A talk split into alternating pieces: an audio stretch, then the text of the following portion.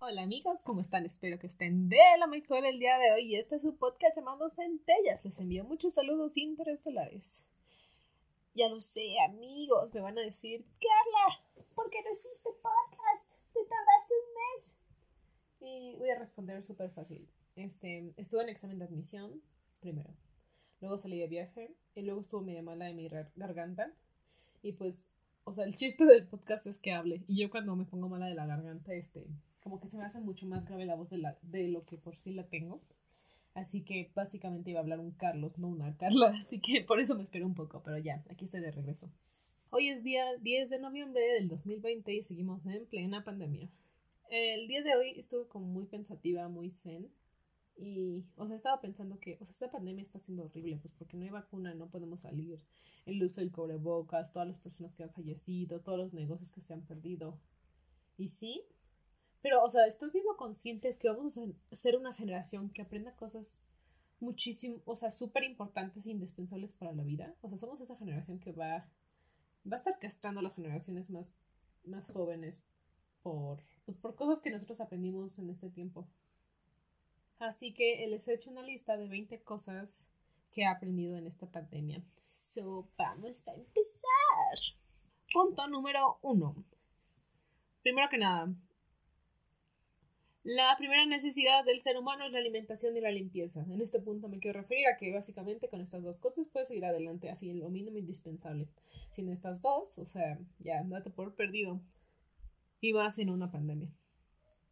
Número les voy a decir algo, no los voy a enumerar porque no les puse numerito y si me pierdo pues ya vale cake. Así que el siguiente, si no te adaptas puedes caer.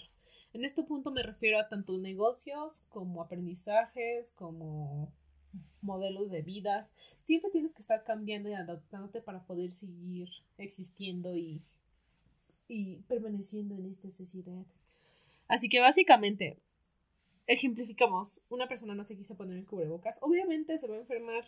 O sea, tienes que ir moldeando tu ser, tu persona, tus actividades a la actualidad que estás viviendo. Porque pues si no, pues te vas a morir. Siguiente. Esto es algo que yo aprendí, la verdad. Este, sí me cuesta mucho trabajo porque yo soy una persona de un carácter muy...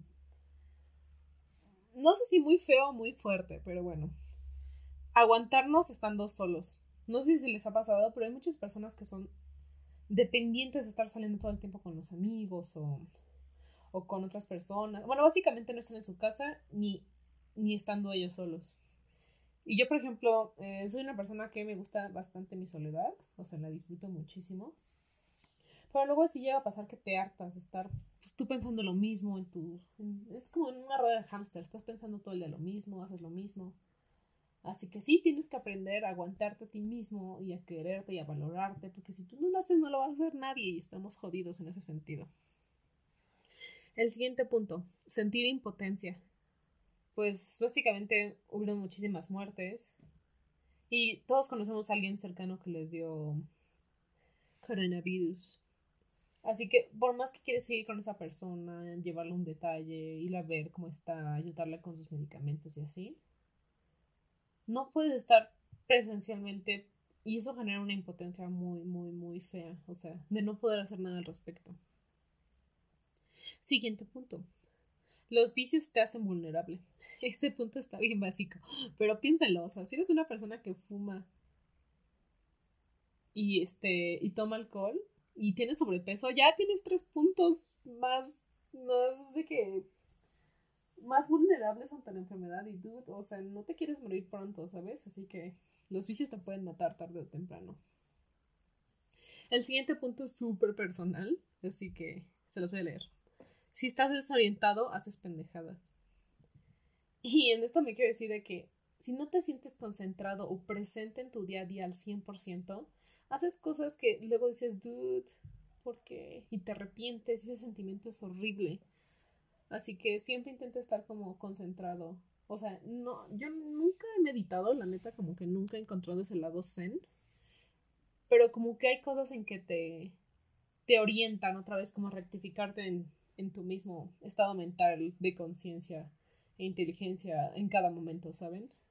O sea, el chiste es no ir como zombie por la vida, básicamente. Siguiente.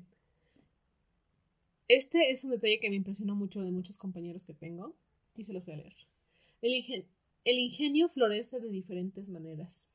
Si se dieron cuenta, bueno, comunidad este, científica, amiguitos estudiosos, hubieron muchísimas conferencias en línea de muchísimos temas que, o sea, de una manera presencial tal vez no hubiéramos podido ir, o sea, imaginando que no hay pandemia, pero dude, o sea, yo puedo tomar de que talleres o pláticas de una persona en Baja California o en Yucatán hablando de mares, con fotos de que de animalitos y pececitos y todo. Y son cosas que tal vez no hubiera puesto tanta atención si no hubiera estado encerrada en mi casa 24 horas. Y también, o sea, no sé, claramente eh, salieron como en esta temporada muchos videos muy cómicos como del de los cubrebocas, del gel antibacterial. O sea, o sea, los mexicanos somos reconocidos por ser unas personas sumamente ingeniosas. Así que básicamente, sí, en esta etapa en donde todo fue ociosidad y muy cíclico, el ingenio nos puede sorprender bastante. Siguiente. Una videollamada puede alegrar tu día. Esto es un punto muy, muy sencillito, pero sí. Intenta hablar con tus amigos de vez en cuando, porque sí, a veces es lo que necesitas para continuar adelante. Siguiente. Aprender a usar la tecnología. Esto me refiero tanto a las personas que tuvieron clases presenciales como a las que no. Porque, o sea, todos tuvimos que aprender a hacer videollamadas, todos tuvimos que aprender a, hacer apuntes en línea o exámenes o algo por el estilo en caso de que seas estudiante. Y por ejemplo, esto vi que le costó más trabajo a las personas muy grandes. Mi papá es profesor y yo era la que literal ponía de que la, la, sesión en línea y la videollamada y checaba los micrófonos y que todos estuvieran presentes. Básicamente yo era la chichincle de mi papá. Pero, o sea, es impresionante que tenía compañeros en la escuela que de verdad no podían ni siquiera de que abrir la plataforma y era como amiga, o sea, se supone que eres generación Z, tienes que dominar la computadora. Pero bueno, mucho respeto a todos esos viejitos que aprendieron a usar las videollamadas. Siguiente entender las diferencias generacionales. En este punto quiero como delimitar, por ejemplo, las personas que vivieron la primera, la segunda guerra mundial son personas que quedan marcadas, ¿sabes? Y tienen como diferentes secuelas a largo plazo. Por ejemplo, el siempre tener... Esto es un ejemplo, la verdad nunca he convivido con una persona que haya vivido tanto tiempo. O sea, de que en circunstancias así de graves. Pero un ejemplo, son personas de que guardan siempre latitas de sol a cena o tienen todo limpio. O por ejemplo, este, yo desde antes de la pandemia en mi casa ya estaba la costumbre de lavar las latas. Porque no sé qué enfermedades enfermedad es generada por el orín de rata. No la quiero cagar, pero hay una enfermedad que es medio, medio peligrosa por eso. Yo, pues desde antes yo lavaba las latas en mi casa. Ahorita pues ya lavo toda la despensa, ¿no? Pero sí, este, nuestra generación va a quedar muy marcada por limpiar la toda la despensa, usar el cubrebocas, evitar saludar de mano, este, como ese tipo de cosas. no odiar tanto el gel antibacterial o odiarlo totalmente. No sabemos qué va a pasar. Siguiente punto. Las personas con tal de vender te pueden hacer daño. Este punto es de mi experiencia personal, de que me peleé con una señora por estar vendiendo dióxido de cloro como solución al coronavirus. Si quieren enterarse un poco más de esto, ya les contaré en otro podcast o me pueden mandar mensajito. La siguiente. Este va de la mano con el anterior. La ignorancia voló más rápido que la enfermedad. ¿Cuántas noticias falsas ustedes vieron? Muchísimas. Yo vi muchísimas noticias falsas de señoras en Facebook comentando así como, oh Dios mío, el coronavirus nos va a matar a todos los que somos de sangre A positivo como, no, señora, o sea, sí existe una vulnerabilidad, pero no quiere decir que todos los que están muriendo son de ese tipo de sangre. O el dióxido de cloro nos va a salvar, o sea, no, o sea, básicamente tienes que corroborar las fuentes que sean verídicas y esperar a que salgan resultados científicos, porque si no, no puedes andar hablando ni aconsejando de cosas que no sabes. Siguiente punto. Revelarse sí sirve de algo. En este ejemplo, bueno, en este punto quiero ejemplificar todas las marchas feministas que se hicieron, que pues muchos hombres, bueno, muchas personas decían como, mm, servirán de algo todo lo que están haciendo, todos los monumentos que destruyen, todas las informaciones que están fusilando de acosadores, de chavos o cosas así. Y ya vimos que sí, ¿eh? está muy impresionante eso. Salió la ley Olimpia. Ay, miren, estoy muy interesada en hacer un podcast de la ley Olimpia, así que si quieren que lo haga, pues... Sí va a ser un podcast de la ley Olimpia, para, para que no, para que no les digan, no les cuenten. Siguiente. En situación de crisis suceden las cosas más inesperadas. En esto me quiero referir a que este año pasaron muchísimas cosas que no, no esperábamos.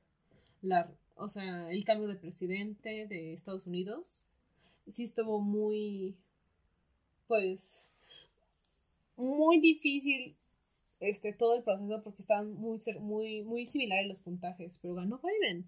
Es algo bastante inesperado. O sea, por cosa de nada, pero pues sí, ganó. Este, ¿qué más pasó? Em, fue lo de los Minks que desarrollaron una mutación. Han pasado muchas cosas muy raras últimamente. Y la neta ya no nos sorprendemos porque, pues, ¿qué nos puede sorprender más que una pandemia de la nada, básicamente? Siguiente. Una persona puede hacer la diferencia. En este punto, pues, quiero enfatizar que una persona se comió una sopita de murciélago o de... No me acuerdo cómo se llama el animal que siguió en la cadena de contagios de coronavirus. Pink, mink. Ay, no sé, tiene un nombre bien raro. Ah, pingolín, un pingolín. Se comió una sopita y ya todos nos enfermamos. O sea, literal, voy a sonar como meme. Pero si esta persona se hubiera comido de que un taco de huevo, no, hubiera pasado nada en esta vida. Todos estaríamos muy felices y cantando el... Pues ya, ya va a terminar el 2020 y estaríamos ya preparando posadas y todo ese estilo de cosas. Luego, las grandes decisiones matan personas. Si se dieron cuenta este, en nuestro país, nuestro queridísimo México, el secretario de salud pues sí tardó un poco en dar a conocer pues, la situación que estábamos viviendo junto con el presidente. Así que de principio pues había muchas personas que no usaban cubrebocas o que salían y como que no estaba tan presente el caos que estábamos viviendo. Y esa decisión de no querer provocar pánico, pues sí provocó bastantes muertes y pues hasta ahorita no podemos, no podemos bajar la curva de contagios. Así que al tomar una decisión siempre tienes que estar consciente de lo que vas a provocar. Y más si eres una persona como de gran importancia entre un país, pues sí tienes que pensar bien todo lo que vas a hacer. Siguiente. Las amistades verdaderas se quedan no sé ustedes, pero yo, por ejemplo, ahorita que hice como cambio de, de escuela, como que hay muchas personas de las que antes hablaba muy seguido y ahorita no tanto, personas con las que no hablaba y ahorita, o sea, somos súper cercanas. Las amistades van y vienen, pero las verdaderas siempre van a estar. Así que les envío saluditos a todas esas personas que están conmigo todo el tiempo. Y el último punto es para que ustedes piensen qué has aprendido en la pandemia que yo no he dicho durante este video. Ya les he dicho muchas razones, así que pueden pensar una. Con una que pienses ya, está súper bien. Y ya, estas son todas las cosas que he aprendido durante la pandemia. O sea, sé que algunas son muy repetitivas y otras no las expliqué bien, pero no sé, ya tenía ganas de hablar. Así que vamos a ver qué pasa. Esto ha sido por hoy. Síganme en mi Instagram, que es carlag.armendaris. Y eso es todo. Nos vemos en el siguiente programa. Voy a ver qué hago con las fechas porque la neta no sé cuándo voy a estar sacando podcast. Esperemos que ya continuemos a nuestro este nuestro horario cotidiano que era una vez a la una vez diario. Así que veremos qué pasa. En caso de que no, pues ya lo haremos dos o tres veces a la semana. Y eso es todo por hoy y los dejo. Hasta la próxima.